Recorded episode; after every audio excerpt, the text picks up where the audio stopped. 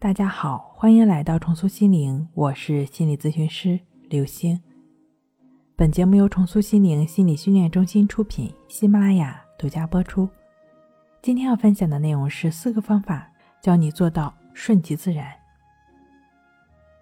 如何才能真正放下，做到顺其自然，做到接纳呢？抑制法。在李洪福老师《战胜强迫症》第二章第一节中，详细的讲述了这个方法。抑制法是亦是如此的练习，它通过标记的方式，让你清楚你的心在发生着什么。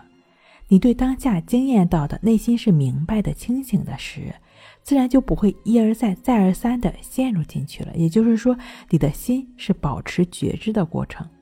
练习方法：对于无论看到、听到、想到、闻到、尝到、所思所想、所作所为，凡是引起自己注意的，就对它进行描述，并在后面加上“亦是如此”。安住当下的心，没有了执着纠缠，就不会。胡思乱想，没有了妄想，就不会再深入强迫，便能顺其自然的生活工作了。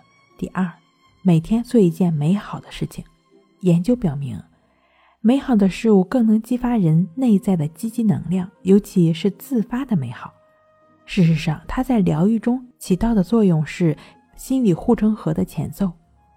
美好的事物其实很简单，比如由衷的表达你的善意，尝试表达你的爱。赞美他人，那么开怀大笑也是不错的选择。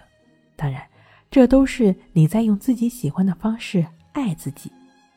真正爱的光芒将是战胜一切黑暗的最佳搭档。第三，去工作，去学习，去做你应该做的事情。我理解你情绪低落、纠缠痛苦，但凡事都不是等来的，更不是休息休息它就能消失的。强迫症、抑郁症总会见缝插针的骚扰你，难道你还要助长他们吗？哪怕是效率低，动起来，身体本身就在为你提供疗愈能量，好好的感恩它。